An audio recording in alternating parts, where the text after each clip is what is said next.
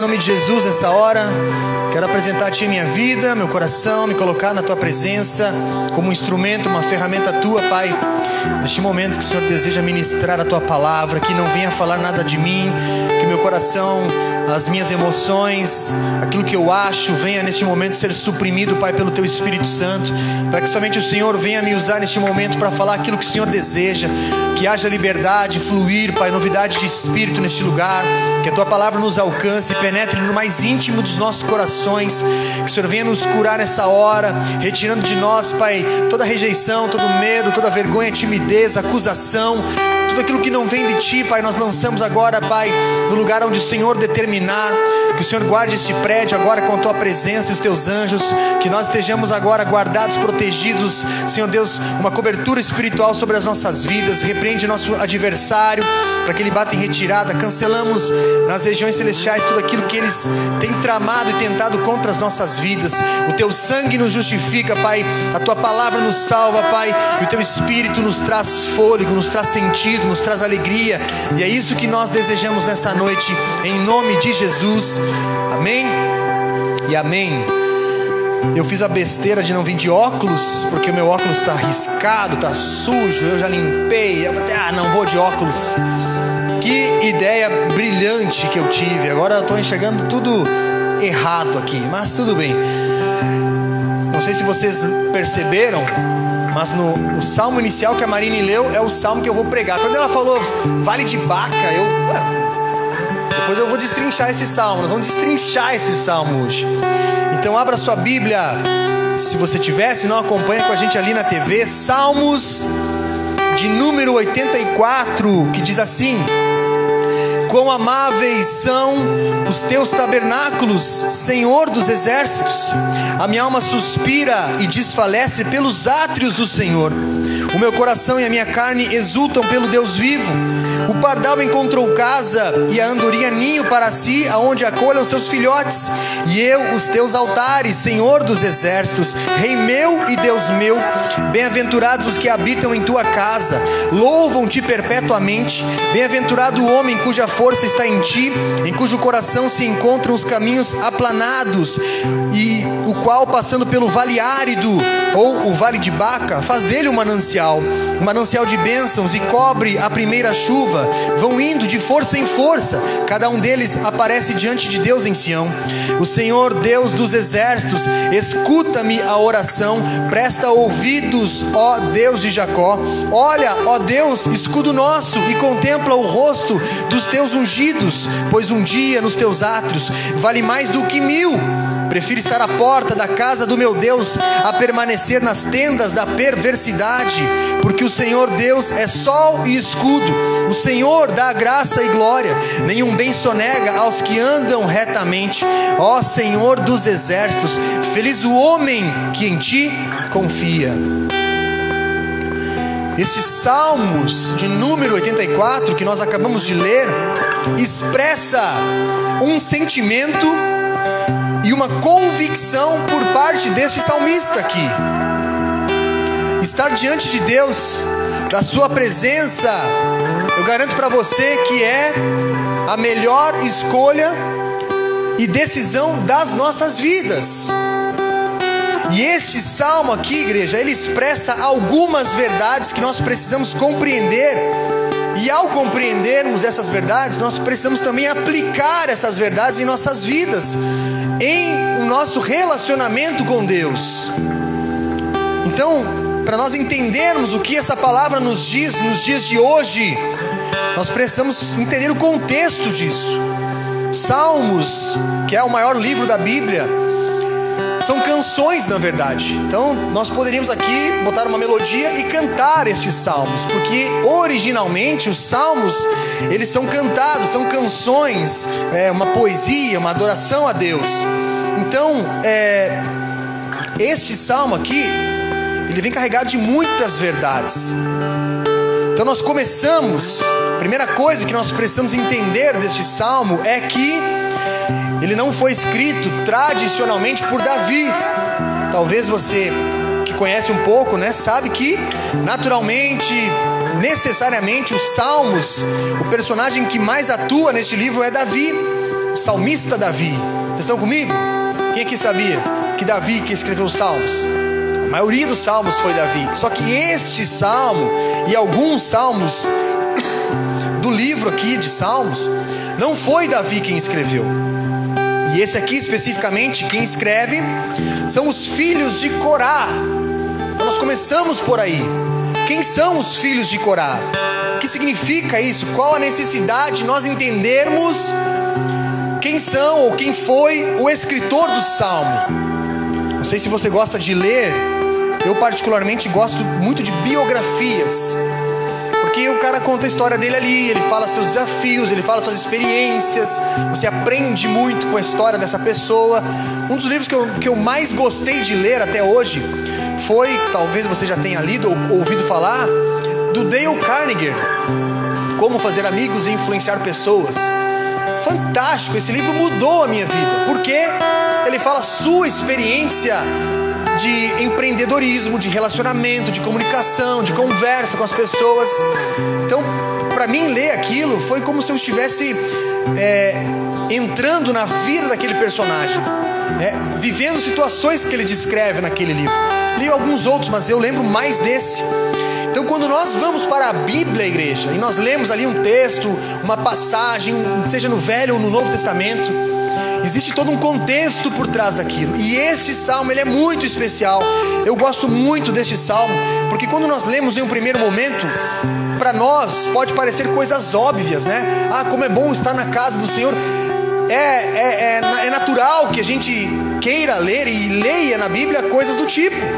Deus, o Senhor é o meu Deus, é sol e escudo.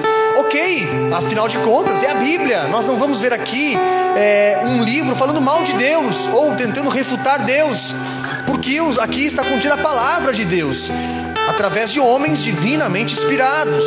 Então, esse salmo, quando nós entendermos o contexto, quem escreveu, qual a realidade de quem escreveu, você vai ver como nós nos parecemos com os filhos de Corá. Como este salmo Cara, ele diz muito a respeito das nossas vidas. Em 1 Crônicas, capítulo 9, verso 19, nós já começamos a entender um pouco do contexto deste salmo. Então abre comigo em 1 Crônicas, capítulo 9, 19. E crônicas aqui é, fugiu a palavra, cronologicamente, nós estamos antes de Salmos, amém? E olha o que, que diz. Salmos, é, Crônicas 9,19. E Salum, filho de Coré, filho de Ebiasaf, filho de Corá, e seus irmãos da casa de seu pai, os coraitas, tinham cargo da obra do ministério, e eram guardas das portas do tabernáculo, como seus pais foram responsáveis pelo arraial do Senhor e guardas da entrada. Aqui a gente está muitos anos antes de Davi. Nós estamos em Crônicas. E aqui nós temos muita genealogia, nós temos muitas designações de Deus para algumas famílias. Então são os livros que às vezes tu vai ler, se torna chato, pesado, cansativo, maçante. Só que em Crônicas nós vemos que Deus separou os filhos de Corá para serem guardas ou porteiros no tabernáculo. Quando nós lemos aqui os filhos de Corá dizendo: Quão amáveis são os teus, os teus tabernáculos, ó Senhor dos exércitos, Senhor dos exércitos, a minha alma suspira e desfalece pelos átrios do Senhor. Então, nós estamos vendo aqui, igreja, uma atribuição que é geracional. Não vou dizer aqui castas, porque castas seria uma coisa irreversível dentro de uma cultura. Amém? Aqui foi uma designação, foi uma função dada por Deus para os descendentes de Levi. Nós já vamos chegar nessa parte. Então, pensa comigo, não foge muito no pensamento, senão você vai se perder. Eu quero fazer esse pano de fundo para que no final a gente entenda o que essas, esses textos, o que essas frases, esses versículos querem dizer. Porque ele está expressando algo que é muito real. Então a gente entende aqui que Corá é descendente de Levi, que era um patriarca. Ele herdou essa função, ele foi um desígnio de Deus. Então eu vou, ter, vou contextualizar aqui de forma rápida e breve para você entender, senão eu vou ficar a noite inteira falando. Quando Deus tira o povo do Egito, que estava sendo escravo, manda para o deserto, no deserto o povo fica 40 anos e dentro do deserto Deus dá um escopo, dá as leis e Deus divide é, a forma com que o povo iria se relacionar com Ele. Então Deus cria lá uma, um tabernáculo, uma tenda, um lugar onde Deus seria adorado. Amém? Então eu vou, vou ser bem objetivo aqui. Deus faz lá, dá ordem para Moisés: Moisés, faz uma tenda. Dentro dessa tenda, você vai dividir entre santo e o santo dos santos, beleza? Então era uma tenda feita de, de linho, de tecido, e ela era, imagina uma tenda de cigano, tá? Só que era nobre, era uma tenda com tecidos nobres, linho fino, tudo mais. Aí, quem cuidava da tenda? Os sacerdotes. E aí Deus dá para Levi a função de ser um sacerdote. E os descendentes de Levi iriam cuidar do átrio. Então a tenda era dividida entre o átrio, que era o pátio. Aí a gente entra na tenda, tem o santo lugar, tem uma cortina que separa o santo dos santos. E aí lá dentro só o sacerdote entra. Amém? Estão comigo? Então a gente entende que os filhos de Corá cuidavam da porta, o lugar que dava acesso ao pátio. Ninguém entrava sem a autorização deles. Então eles tinham a função de proteger, de zelar, de ver quem entra, quem não entra. E ao mesmo tempo eles estavam perto do santo lugar e um pouco distante, separado do santo dos santos, que era onde a presença de Deus se manifestava de forma verdadeira. Então, quando ele fala, Senhor, quão amáveis são os teus tabernáculos, ele está dizendo quão amável, quão amáveis são a, a tua presença dentro do tabernáculo. Mas a minha alma e o meu espírito suspira e desfalece pelo átrio do Senhor. Então, ele está tá reconhecendo a atribuição dele de porteiro, de cuidar dos átrios. Como amáveis são os teus tabernáculos, Senhor. Como eu gostaria de estar lá dentro, mas eu sei que a minha função, a minha atribuição não me permite entrar lá dentro. Mas quão amável, quão profundo a minha alma suspira pelos átrios. Então ele reconhece a sua função, ele reconhece o seu cargo e a sua designação.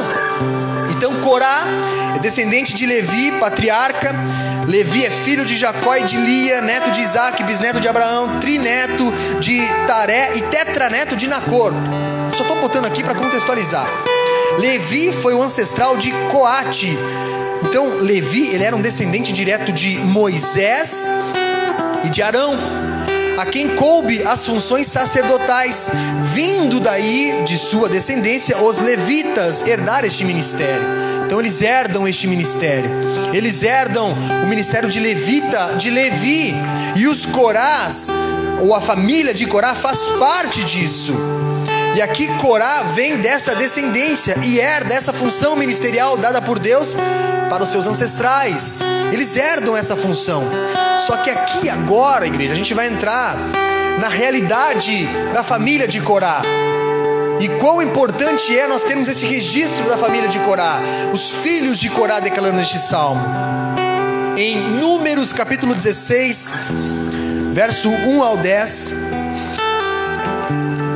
Acompanha comigo. Aqui a gente vai começar a entender a bagunça da família de Corá quem eram esses caras, o que eles faziam.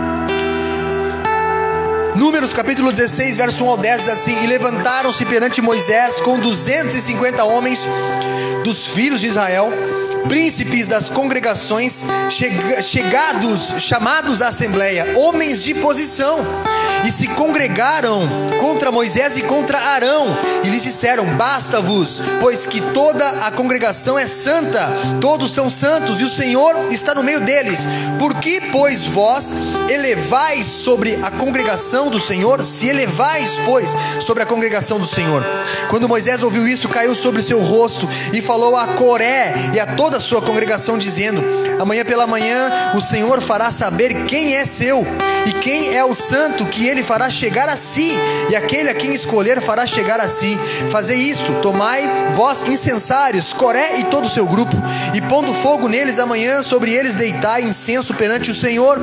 E será que o homem a quem o Senhor escolheu, este será o santo, basta-vos, filhos de Levi. Disse mais Moisés a Coré: Ouvi agora, filho de Levi, porventura Porventura, pouco para vós é que Deus de Israel vos tenha separado da congregação de Israel para vos fazer chegar a si e administrar o ministério do tabernáculo do Senhor e estar perante a congregação para ministrar-lhe e te faz e te fez chegar e todos os teus irmãos e os filhos de Levi contigo. Ainda também procuras o sacerdócio até aqui. O que, que isso quer dizer? Quando Deus tira o povo de Israel do Egito, eles começam a peregrinar. E nessa peregrinação, o povo começa a murmurar, e a murmurar, e a reclamar, e a murmurar, porque quando nós éramos escravos no Egito, lá nós tínhamos muitas coisas, agora Moisés nos trouxe para esse lugar, e caramba, que calor, que fome, que sede, está muito ruim aqui, embora Deus não deixasse faltar nada para eles. Só que aí, igreja, o que nós acabamos de ler aqui é uma rebelião. O povo, alguns dos sacerdotes, sacerdotes não, mas alguns é, que exerciam posições dentro do povo de Israel se levanta e se rebela contra Moisés. E dentre estes homens estão os filhos de Corá. Vocês viram aqui que nós lemos que Moisés se dirige a Coré, né? Coré é, é um nome de um deles, mas a descendência segue. Os filhos de Coré. Coré é filho de Corá. Se você for procurar na Bíblia, tem os quatro Corás, mais ou menos. E esse primeiro Corá que nós vemos aqui é o que se rebela contra Deus. E quando ele se rebela contra Deus, quando ele se rebela contra o Senhor, o Senhor faz com que Moisés os desafie. Então Moisés desafia eles e diz assim: então vamos ver com quem Deus está. Vamos ver se Deus está com vocês ou se Deus está comigo. E aí Deus, Moisés dá uma direção para eles dizendo: Olha, a gente vai fazer o seguinte: vocês vão levantar incenso, vão fazer um mover aqui e o Santo de Deus será escolhido. E ainda Moisés os questiona: Cara, vocês já são é, levitas, agora querem ainda o sacerdócio. Olha a rebelião com que estes homens se levantam contra Moisés, o desígnio do coração deles, a dureza de coração. E essa passagem de Números nos mostra a realidade do coração do homem e as consequências de um coração duro, orgulhoso e desobediente. A obstinação de um homem pelo poder e a necessidade de governos faz com que a ira do Senhor se manifeste e que o seu juízo seja derramado e determine o castigo merecido àqueles homens. Eles já exerciam algo, eles já tinham uma função eles já foram designados por Deus para algo. Só que o coração obstinado, o coração soberbo, o orgulho, a avareza, a dureza de coração, a desobediência faz com que eles se rebelem contra alguém que Deus levantou. E aí o castigo de Deus vem, a justiça de Deus vem. Se você permanecer lendo ali este último texto que nós lemos em Números, você vai ver que a terra se fende e eles são engolidos pela areia, morrem e a palavra fala que morre eles, morrem os, os descendentes, morrem seus filhos, porque eles sofrem o juízo de Deus. E essa passagem nos mostra isso. Agora, quando nós vamos para os dias de hoje, quando nós chegamos na nossa realidade atual, daquilo que nós vivemos, o cenário que nós vivemos, o coração do homem permanece igual até os dias de hoje. O nosso coração não mudou. A nossa soberba, a nossa desobediência, o orgulho, todos esses essas atribuições vêm corrompendo o coração dos homens cada vez mais para com Deus. Quando nós desobedecemos, quando nós somos obstinados, quando nós somos duros de coração, quando nós escolhemos as nossas próprias vaidades, quando nós escolhemos as nossas próprias ah, decisões, quando nós é, priorizamos aquilo que é terreno e não aquilo que é natural nós estamos priorizando o nosso coração. Então, entendendo, igreja, que esse salmo foi escrito pelos, pelos filhos daqueles que um dia, pela sua dureza de coração, pelo seu orgulho, pela sua avareza, se rebelaram contra Deus, nos mostra o quão maravilhoso e quão profundo é este salmo, pois ele mostra a realidade do coração humano em dois aspectos: o coração humano corrompido e o coração humano arrependido. O coração humano no orgulho e o coração humano na humildade. Se os filhos de Corá eram descendentes daqueles que um dia se rebelaram contra Deus, Eles poderiam ser estigmatizados, poderiam ser acusados, rejeitados, culpados, carregar este fardo. Caramba, os meus ancestrais foram aqueles que um dia se levantaram contra o, o separado de Deus, contra o ungido de Deus. Os meus ancestrais foram aqueles que se levantaram com o coração disposto a dividir, a desfazer, a se opor àquilo que Deus tinha. Essa era a realidade que os filhos de Corá carregavam. A Bíblia não nos fala isso, mas ao ler eu entendo isso, porque faz parte disso. Quando nós, na nossa condição humana e terrena, entendemos que nós carregamos da nossa genética espiritual, o nosso DNA espiritual, o mesmo coração caído de Adão lá no Éden, o mesmo coração desobediente e traiçoeiro de Judas. Nós olhamos para essa passagem, nós vemos que nós também temos a condição de carregar a sinceridade, a humildade, a obediência dos filhos de Corá. Porque assim como os filhos de Corá foram fiéis a Deus e permaneceram, nós também temos essa condição de permanecermos em Deus. Este salmo, igreja, é uma declaração verdadeira de que, de que de alguém que desejava ter um relacionamento e estar cada vez mais próximo de Deus.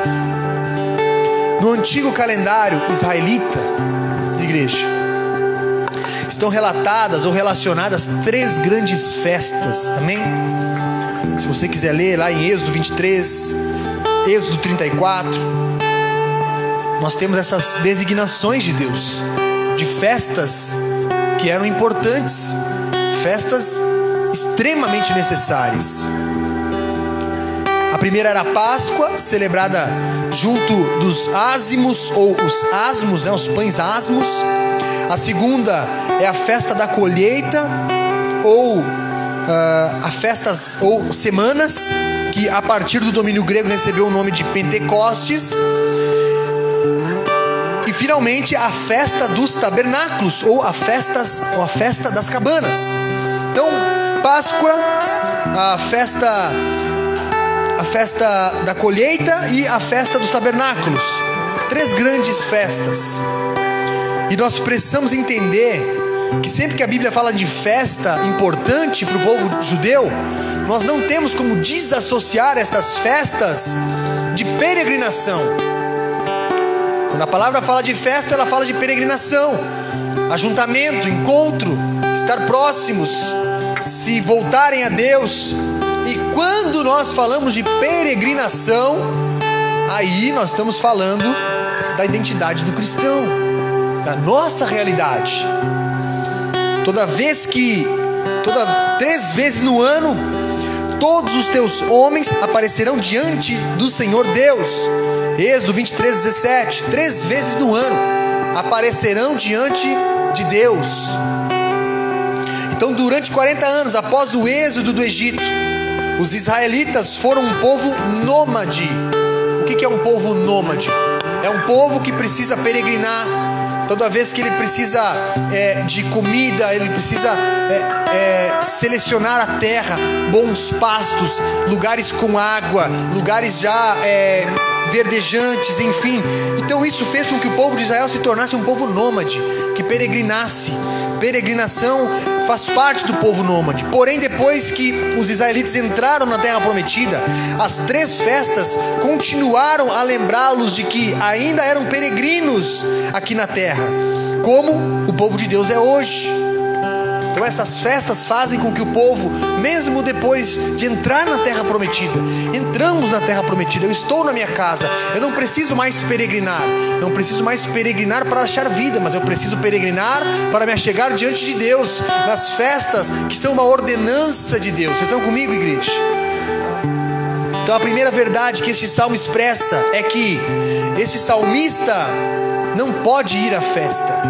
Salmo 84 Está ali implícito que o salmista, os filhos de Corá, não podem peregrinar. Não sei o motivo, não sei o porquê, mas ele não pode ir. Ele está impedido de ir a essa festa. E o fato de não ir à festa não privou as bênçãos da comunhão com o Senhor. Em Salmos 84, capítulo 5 e 7, diz assim: Bem-aventurado o homem cuja força está em ti, em cujo coração se encontram os caminhos planos, e o qual, passando pelo vale árido, faz um manancial de bênçãos e cobre a primeira chuva, vão indo de força em força, cada um deles aparece diante de Deus em Sião.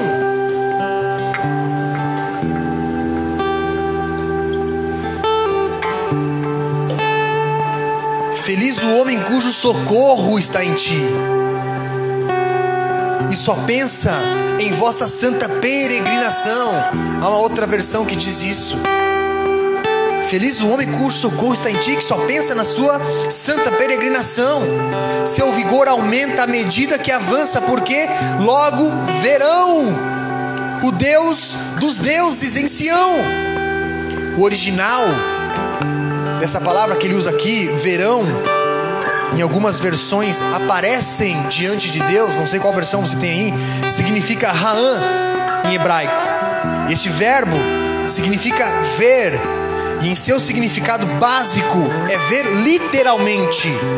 Por isso, entendemos que neste versículo o salmista, o filho de Corá, ele está declarando a realidade de uma peregrinação física, uma peregrinação real.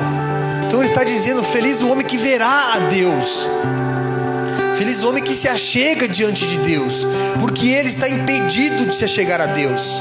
Só que, igreja, o que nós precisamos entender hoje é a nossa identidade de peregrinação. É sobre isso que eu quero falar. Eu, eu fiz questão de contextualizar tudo isso para nós entendermos a realidade dos filhos de Corá. Os filhos de Corá herdavam uma, uma identidade, talvez, de alguém que se rebelou, de alguém que carrega um estigma pelos seus ancestrais terem sido rebeldes diante de Deus ao tentarem parar, ao tentarem é, se levantar e ocupar o lugar de alguém que Deus tinha levantado. Só que eles não permitem que isso se achegue a eles e transforme eles em uma identidade desobediente. Eles quebram uma maldição sobre a vida deles. E eles estão declarando aqui neste salmo, ele está declarando: Feliz o homem que consegue se achegar diante de Deus. Ele está falando de peregrinação. Aqui o salmo não deixa claro, mas ele está falando de uma peregrinação, uma data importante, aonde eles se achegam diante de Deus. Só que assim como, assim como ele, que era um peregrino, mas que estava privado de sua peregrinação anual para ver a Deus, essa também é uma condição, igreja, da qual muitos se encontram hoje. Não peregrinamos mais fisicamente para ver a Deus, não celebramos com o, como o Velho Testamento as festas judaicas da forma que os israelitas celebravam, mas ambos nos encontramos em uma condição, e essa condição precisa ser entendida e ser preservada em nossas vidas, em nosso coração, para que nós possamos permanecer no alvo. E qual que é essa condição? Qual que é a condição que nós precisamos entender? Sabe qual é a condição? Nós somos peregrinos. Nós estamos peregrinando. Essa é uma condição que nós precisamos ter verdadeira, real, latente dentro de nós. Um estrangeiro um estrangeiro é alguém que está longe de casa, amém? Se você vê talvez um argentino, um uruguaio, um... é alguém que está longe de casa, ele é o estrangeiro. Se nós. Deixa eu encontrar aqui, que eu fiz uma anotação.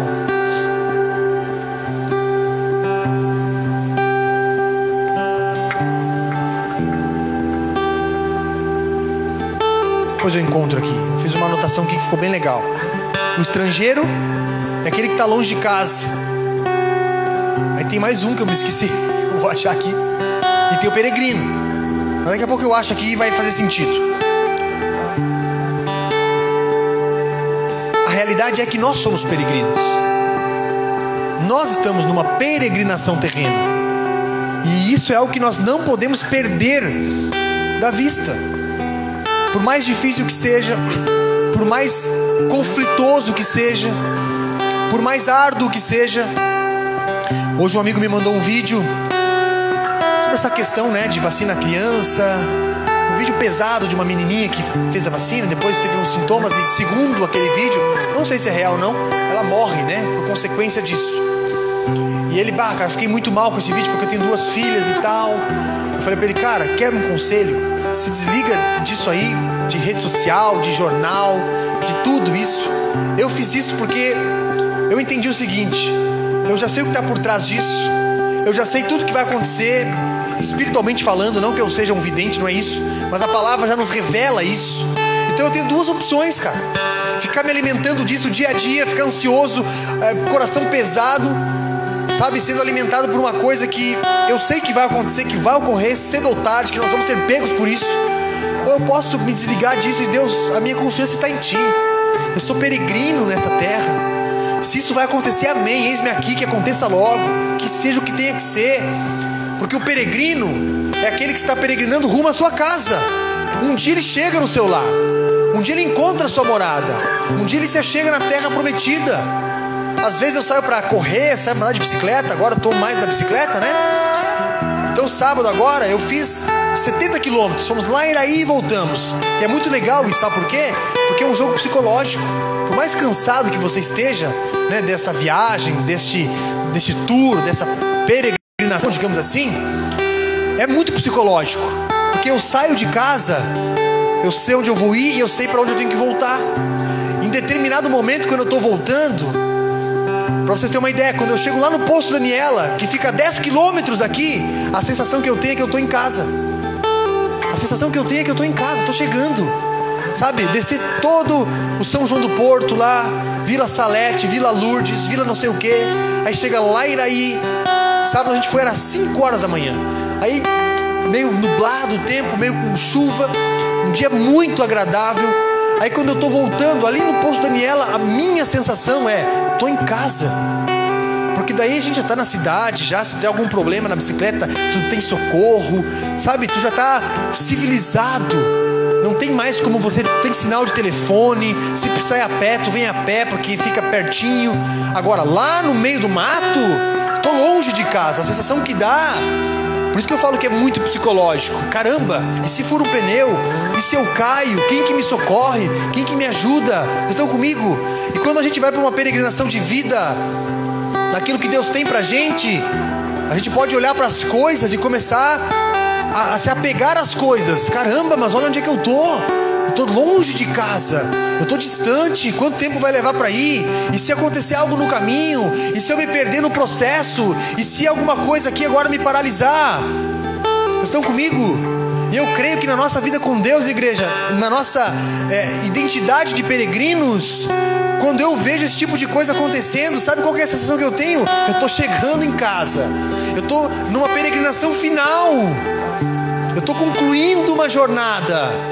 Sabe, quando eu chego ali no Daniela, quando eu chego aqui mais perto, já estou em casa. Por mais que ainda tenha um trajeto, eu ainda posso. Inclusive, sábado, quando eu estou chegando aqui, a gente passa por aqui, aí eu desço aqui e na frente do Zanco dobra, né? Eu quase fui atropelado. Porque daí eu, eu tava cansado, fiquei de, de pé na bicicleta, soltei as mãos do guidão. E aí fiz a curva no Zanco, um carro entrou bem fechado. E eu meti a mão no freio, a bicicleta derrapou e a mulher parou o carro. Eu passei, mas assim, ó, passei muito perto. E eu até olhei pro meu amigo que estava falei, só o que falta? Bater e quebrar em casa. E o que, que isso diz? Que por mais que a gente esteja vendo Deus e esteja sendo pressionado e sujeito a qualquer situação, cara, a gente já está em casa. Por quê? Porque nós somos peregrinos. E o incrível da peregrinação é isso. Um dia a peregrinação termina. Se nós morrermos, concluímos a peregrinação. Se o Senhor nos chamar, arrebatar, se formos arrebatados, concluímos a, a peregrinação. A questão é como Ele nos encontra, como Ele vai nos encontrar nesse dia. Servo bom e fiel, voltei e te encontrei trabalhando. Vinde para as moradas que te preparei, vinde para as mansões celestiais. Eu quero, eu desejo que o Senhor, quando Ele retornar à terra, Ele me encontre trabalhando, agindo, fazendo algo, desempenhando uma função, não em números, não contabilizando algo, mas com um coração sincero, que Ele nos encontre nessa condição. Porque todos aqueles que são verdadeiros peregrinos podem fazer três declarações, e são três declarações que eu separei deste texto. O meu prazer está no Senhor, a minha força está no Senhor, a minha confiança está no Senhor. São declarações que os filhos de Corá declaram aqui. Quem eram os filhos de Corá? Alguém que carregava uma identidade, alguém que carregava talvez um fardo, um peso, uma herança, mas que escolheram não se corromper como seus ancestrais, que escolheram não se corromper assim como seus antepassados, que decidiram suspirar pelos átrios do Senhor, mas o coração desfalece pelos átrios, é, suspirar pelos tabernáculos, mas entenderam, o coração está no átrio, está, no, sacer, no, está nos tabernáculos do Senhor. Três declarações: o meu prazer está no Senhor. Em Salmos 84, do 1 ao 4, nós encontramos essa declaração. Quão amáveis são os teus tabernáculos, Senhor dos exércitos. A minha alma desfalece e se consome, suspirando pelo átrio do Senhor. O meu coração e a minha carne exultam pelo Deus vivo. Até o pássaro encontra um abrigo e a andorinha faz um ninho para pôr os seus filhos. Ah, vossos altares, Senhor dos exércitos, meu Rei e Deus meu, feliz os que habitam em vossa casa, Senhor, aí eles vos louvam para sempre. Aqui ele está declarando que o prazer dele está no Senhor. Por quê? Porque ele cuida do, da porta. Ele está no pátio. E aqui ele declara algo que eu acho muito incrível, que até como uma forma de inveja, ele está dizendo: o pardal encontrou casa, ninho para os seus filhotes, aonde? Nas tendas, no tabernáculo. O pardal encontrou casa, a andorinha ninho para si, aonde acolhe os seus filhotes, aonde acolhe os seus filhotes. Eu, os altares do Senhor. Na declaração inicial, o salmista aqui, ele diz, ele diz duas coisas: o templo, o sacerdócio, o tabernáculo é lindo, e o templo, o tabernáculo é amado por todos os que amam a Deus. Olha a declaração dele. Aquele que era o local onde o Senhor habitava, a sua casa, o palácio onde residia a sua glória Hoje, igreja, Deus não vive em construções feitas por mãos humanas, mas ainda assim nós devemos buscar a comunhão na sua casa, na casa de Deus, pois é na comunhão que Ele ordena as suas bênçãos. Em Salmos 133, 1 ao 3, o salmista declara: Ó, oh, quão bom e quão suave é que os irmãos vivam em união. É como o olho precioso sobre a cabeça, que desce sobre a barba, e a barba de Arão, e desce e que desce a orla de suas vestes, como o orvalho de Hermon e como o que desce sobre o monte de Sião, porque ali o Senhor ordena a bênção e a vida para sempre.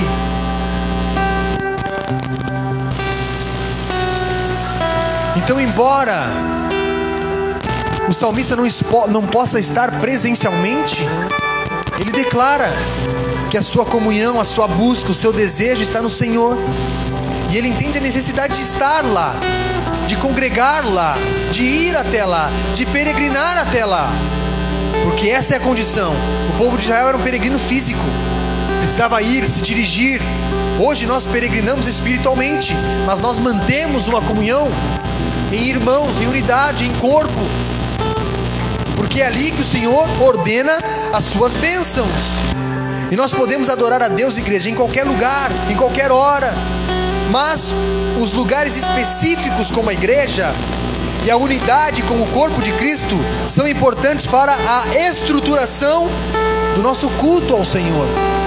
Nós não conseguimos adorar a Deus na mesma intensidade ou recebermos muitas coisas de Deus, talvez em uma adoração desconectada. É necessário termos uma vida de busca e oração, sim, mas a unidade no corpo também é importante. A segunda declaração, a minha força está no Senhor. Nós encontramos isso é, em Salmos 84, 5 e 8. Vem comigo. Bem-aventurado o homem cuja força está em ti, em cujo coração se encontram os caminhos aplainados, o qual, passando pelo vale árido, faz dele um manancial de bênçãos e cobre a primeira chuva. Vão indo de força em força, cada um deles aparece diante de Deus em Sião. O Senhor dos exércitos, escuta-me a oração, presta ouvidos, ó Deus de Jacó. Feliz o homem cuja força está em ti. O fato do salmista não poder peregrinar fisicamente gerava nele uma condição de sofrimento e dor. Mas o seu amor por Deus, o seu entendimento com relação à importância da sua compreensão de que a sua condição de peregrino não era apenas física, gerava nele renovo e plenitude. Ele entendia.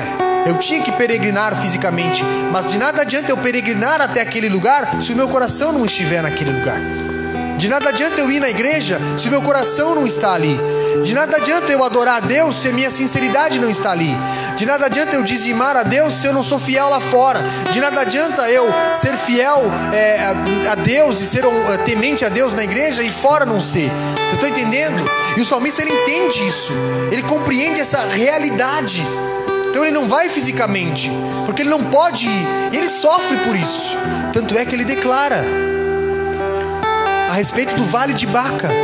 Aonde que está aqui? O 6, ao qual passando pelo vale árido, ou o vale de Baca, faz dele um manancial.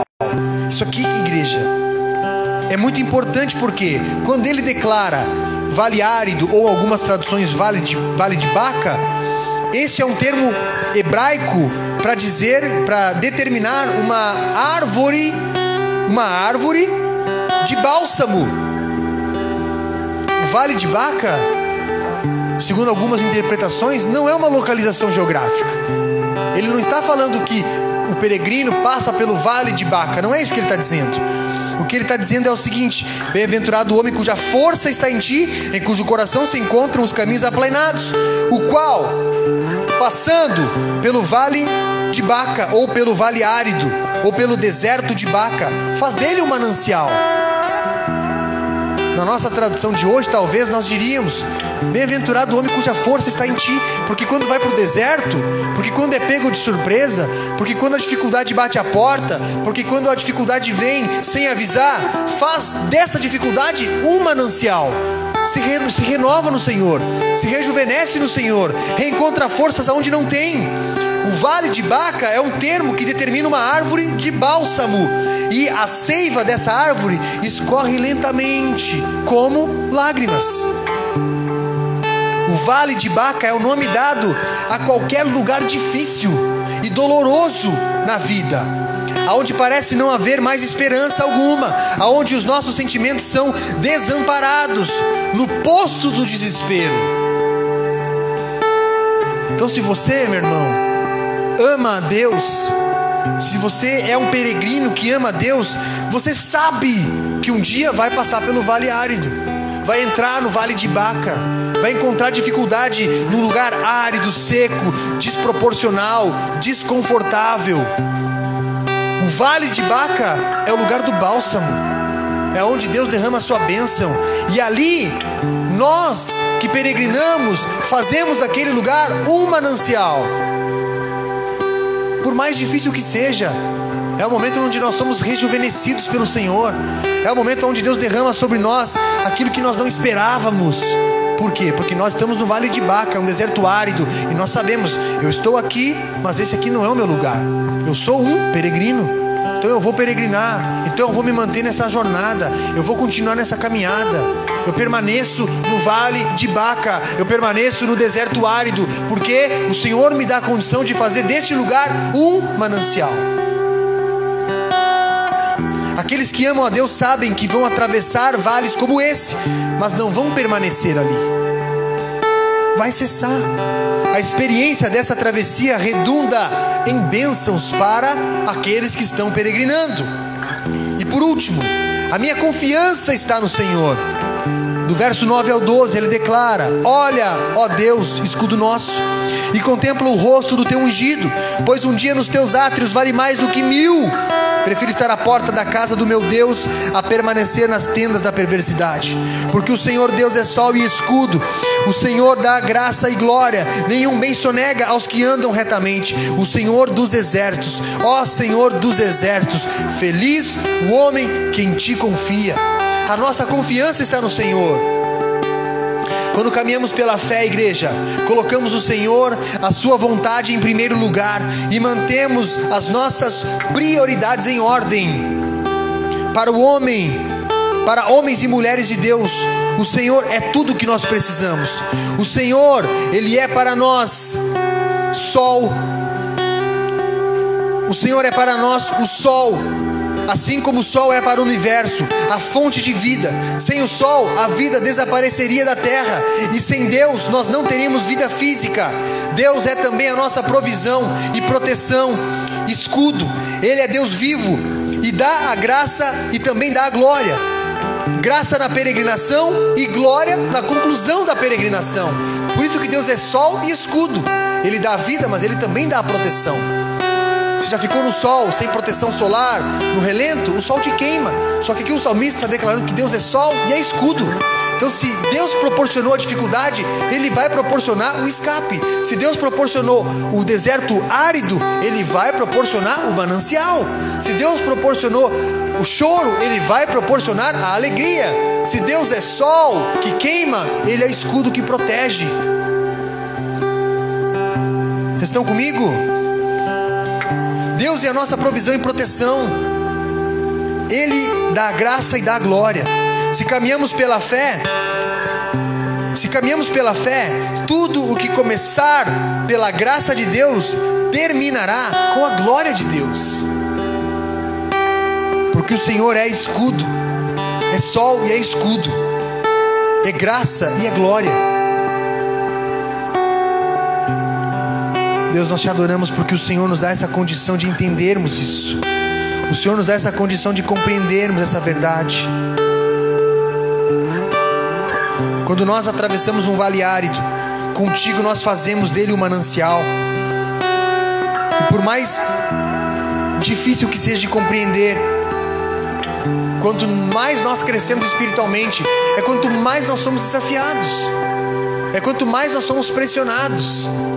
É ali que nós crescemos e nos desenvolvemos. É ali que nós amadurecemos. É quando nós encaramos a realidade daquilo que Deus tem, mas com sinceridade de coração. Não fugindo da nossa, do nosso compromisso daquilo que Deus nos colocou para fazer. Vamos adorar a Ele.